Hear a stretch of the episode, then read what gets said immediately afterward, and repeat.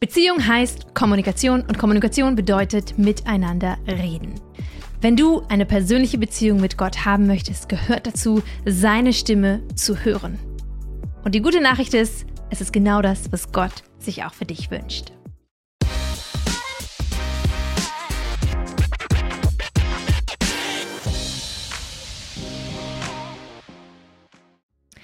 Wenn die Bibel von kennen spricht, davon spricht Gott zu kennen, dann nutzt sie das Wort hebräisch Yada.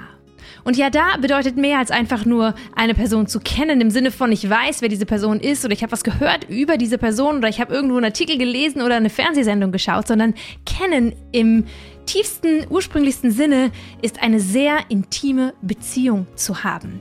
Wenn Adam und Eva sich erkennen, heißt es nichts anderes, dass sie Sex haben. What?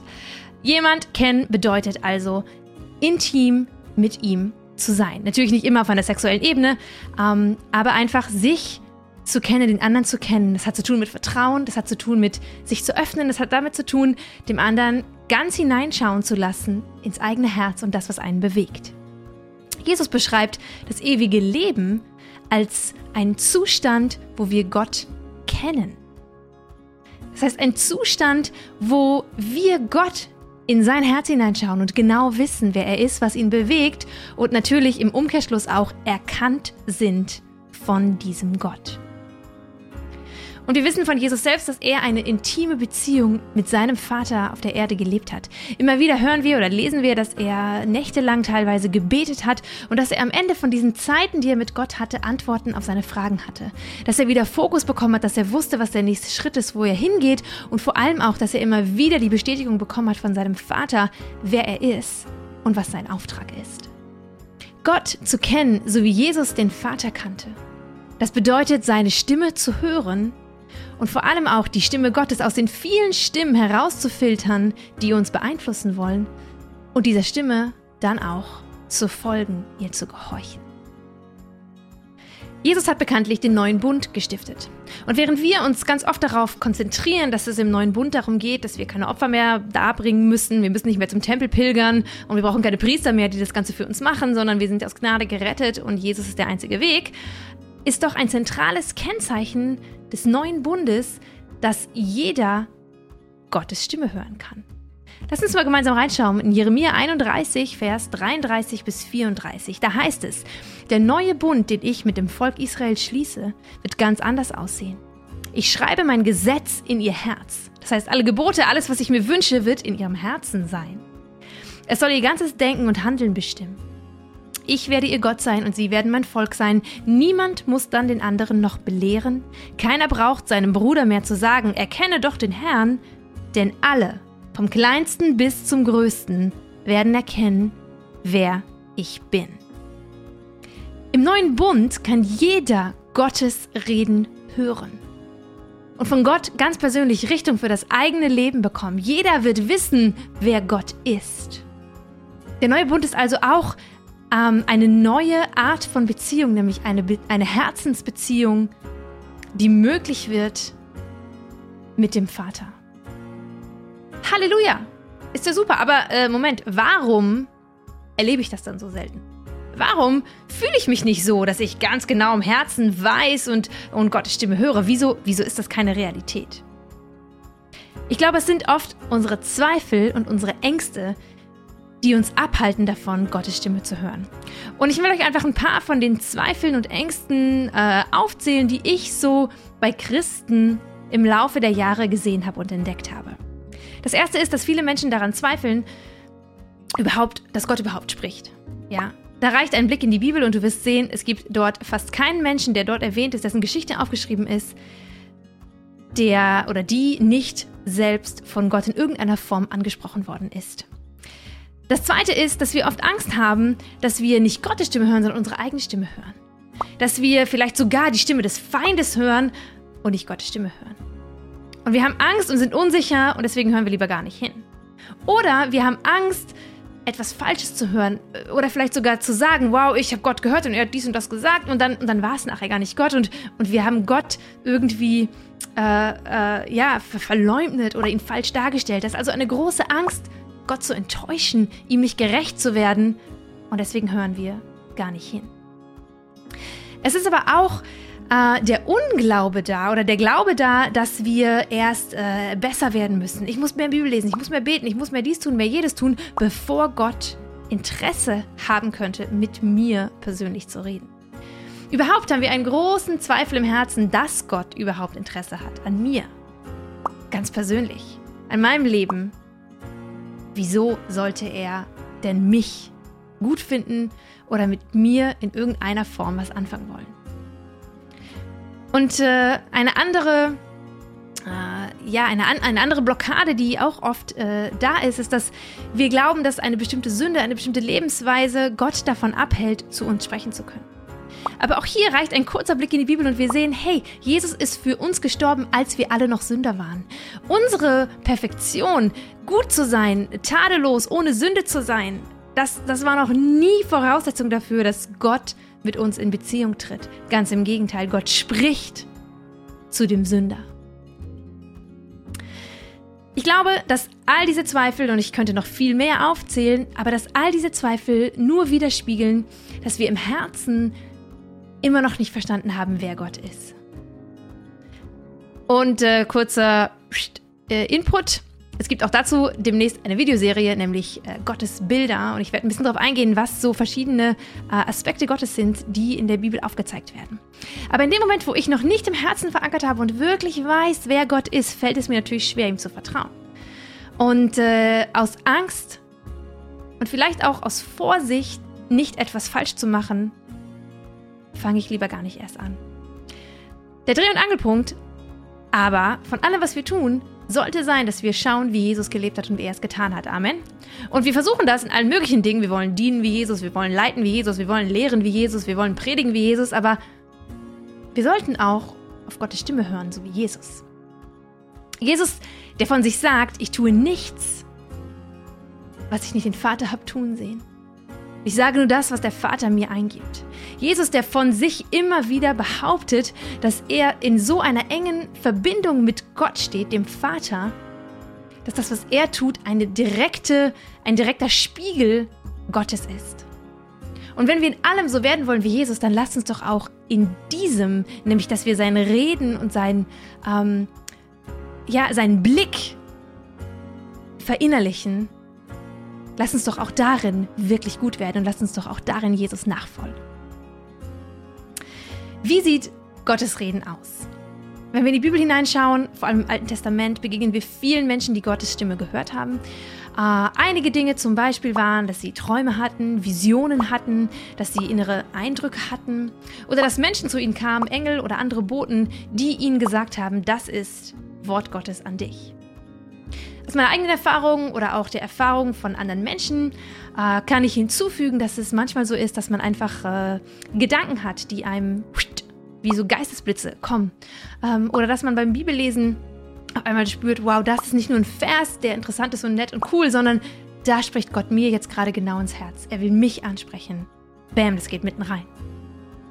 Es können aber auch manchmal so Dinge sein wie körperliche Wahrnehmung, dass wir auf einmal Schmerzen wahrnehmen in unserem Körper oder dass wir spüren äh, ein Unwohlsein, äh, einen Unfrieden. Äh, das ist auch so eine geistliche Wahrnehmung, die man entwickeln kann. Und wir, wir können dann den Heiligen Geist bitten, hey, was willst du mir jetzt gerade sagen? darüber hinaus gibt es viele, viele andere Wege, wie Gott zu Menschen gesprochen hat und sprechen möchte. Und wir könnten viel weiter über die Theorie sprechen. Wir könnten viel weiter theologische Grundlagen legen für das Reden Gottes und wie wir seine Stimme hören können. Aber ich möchte dir zum Abschluss vier, äh, beziehungsweise eine Methode geben, die aus vier Schritten besteht, wie du anfangen kannst, Gottes Stimme für dich ganz persönlich zu hören. Erstens, werde still. Such dir einen Ort, an dem du dich wohlfühlst, wo du weißt, da unterbricht dich jetzt gerade niemand, wo du vielleicht 20 Minuten, eine halbe Stunde Zeit hast lass deine Gedanken zur Ruhe kommen. Oft ist es so, in dem Moment, wo wir zur Ruhe kommen, schießen uns tausend Dinge in den Kopf, was wir noch erledigen wollten, was wir noch unbedingt aufschreiben sollten, die nächsten Themen für äh, unsere nächste Seminararbeit oder was wir unbedingt mit unserem Chef besprechen müssen und so weiter und so fort. Schreib dir diese Dinge einfach auf und leg das Blatt dann zur Seite. Das sind alles gute Dinge, aber jetzt in diesem Moment sind sie nicht dran. Versuche dich runterzufahren, um zur Ruhe zu kommen. Zweitens, Fokus. fokussiere dich auf Jesus. Nachdem du runtergefahren bist, heb den Blick und suche Jesus. Lade den Heiligen Geist ein und sag, hey Heiliger Geist, komm, offenbare du mir, was Gott heute zu mir sagen möchte. Ich lade dich ein, ich öffne mein Herz. Du kannst äh, das in der Stille tun. Vielleicht hilft dir aber auch instrumentale Musik, vielleicht hilft dir auch Lobpreis, einfach ein Lied oder zwei Lieder Lobpreis anzumachen, zu singen, zu beten äh, oder einen Psalm zu lesen. Aber wichtig ist, dass du deinen Blick auf Gott ausrichtest. Und ich sag mal so, dass alles, was vorher den Blickfeld ausgefüllt hat, dass du das zur Seite schiebst und dass Gott einfach groß wird vor deinen Augen. Drittens, Fragen und dann Antworten aufschreiben.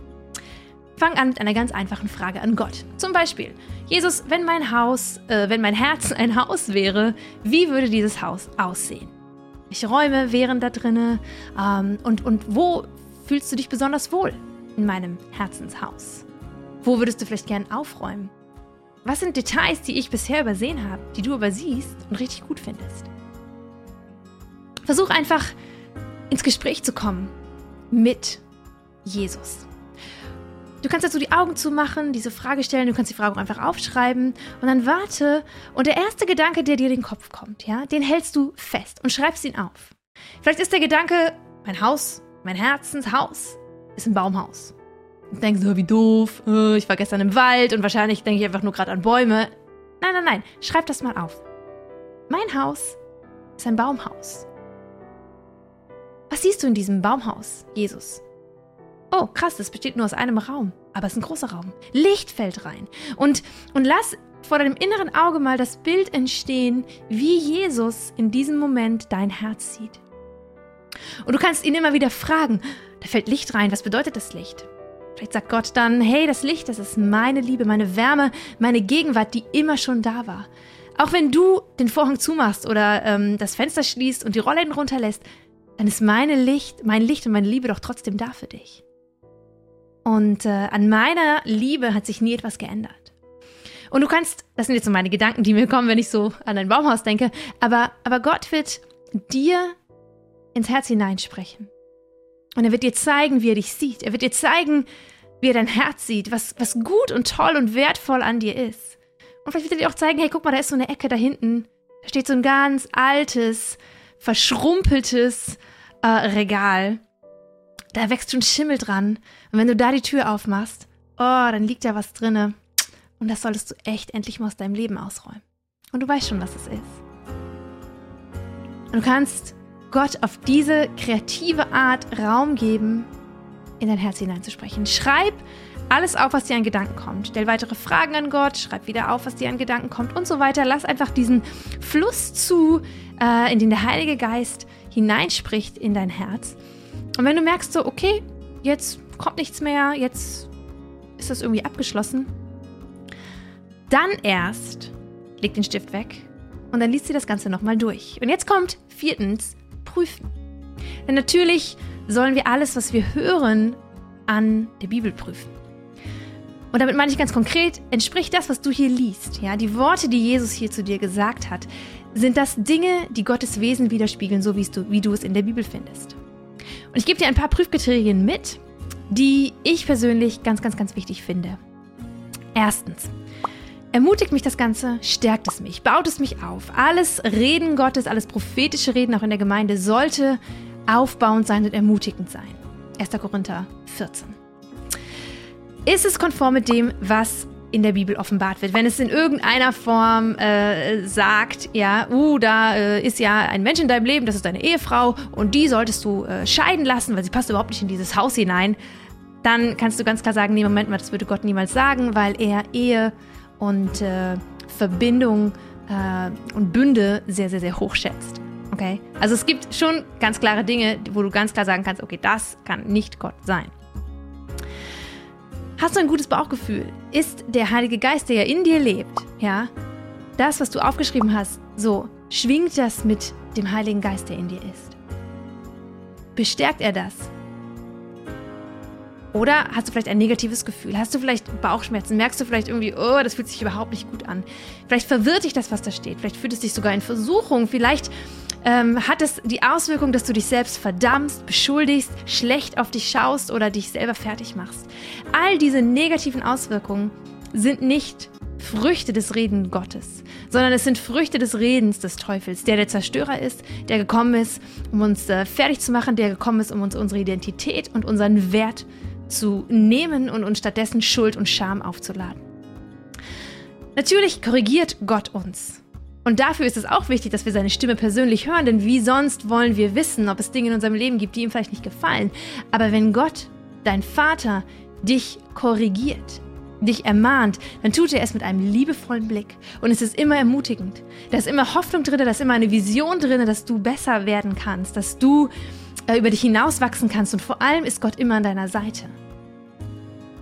Wenn du also negative und wirklich schlechte Gefühle hast, dann ist es wahrscheinlich nicht Gottes Reden.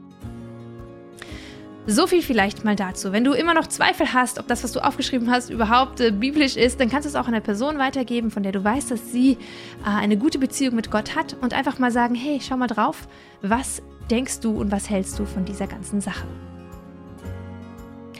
Auf diese Art einfach Gott Fragen zu stellen und auf, sein äh, auf seine Antwort zu hören und das aufzuschreiben und so im Gespräch zu sein mit Gott, habe ich persönlich viele, viele geistliche Tagebücher äh, gefüllt ich habe sehr viel über meine Identität erfahren.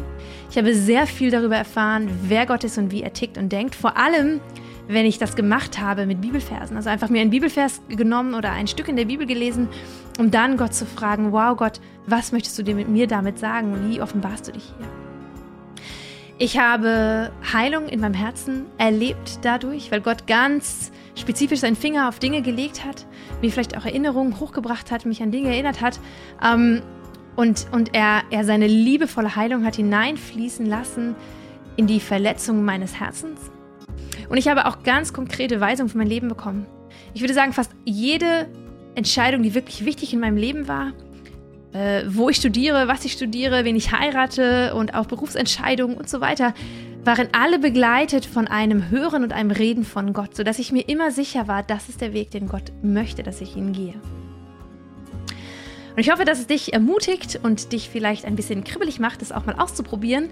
Denn ich weiß, dass das Anliegen Gottes und das ist diese Liebe, dieses Anliegen, was Jesus ans Kreuz getrieben und ans Kreuz genagelt hat, war schon immer, dass die Beziehung zum Vater wiederhergestellt wird. Die Beziehung, die Adam und Eva im Garten Eden hatten, wo sie mit Gott in der Kühle des Morgens gewandelt sind und geredet haben und gesprochen haben.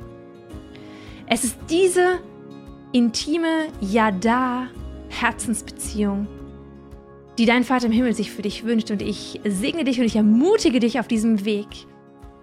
Hab keine Angst, Fehler zu machen. Fehler machen gehört dazu. Aber wenn wir Fehler machen, dann lernen wir aus diesen Fehlern und wir steigen wieder auf und wir fahren weiter und wir werden immer besser und besser und besser in dem, was wir tun. Ja, ich hoffe, ich konnte dir mit diesem Video helfen, in deiner Gottesbeziehung zu wachsen, tiefer einzusteigen in dieses Thema Gottes Stimme hören.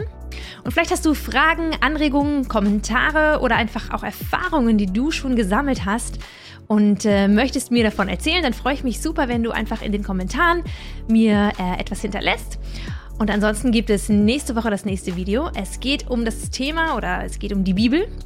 Ähm, und äh, gerade wenn wir auf Gottes Stimme hören wollen, dann ist es umso wichtiger, dass wir die Bibel kennen, sie lesen und vor allem auch unseren eigenen, ganz eigenen Stil finden, wie das Bibellesen in unseren Alltag reinpasst. Ich bin gespannt, was kommt und ich hoffe, ihr seid wieder dabei. Bis dann!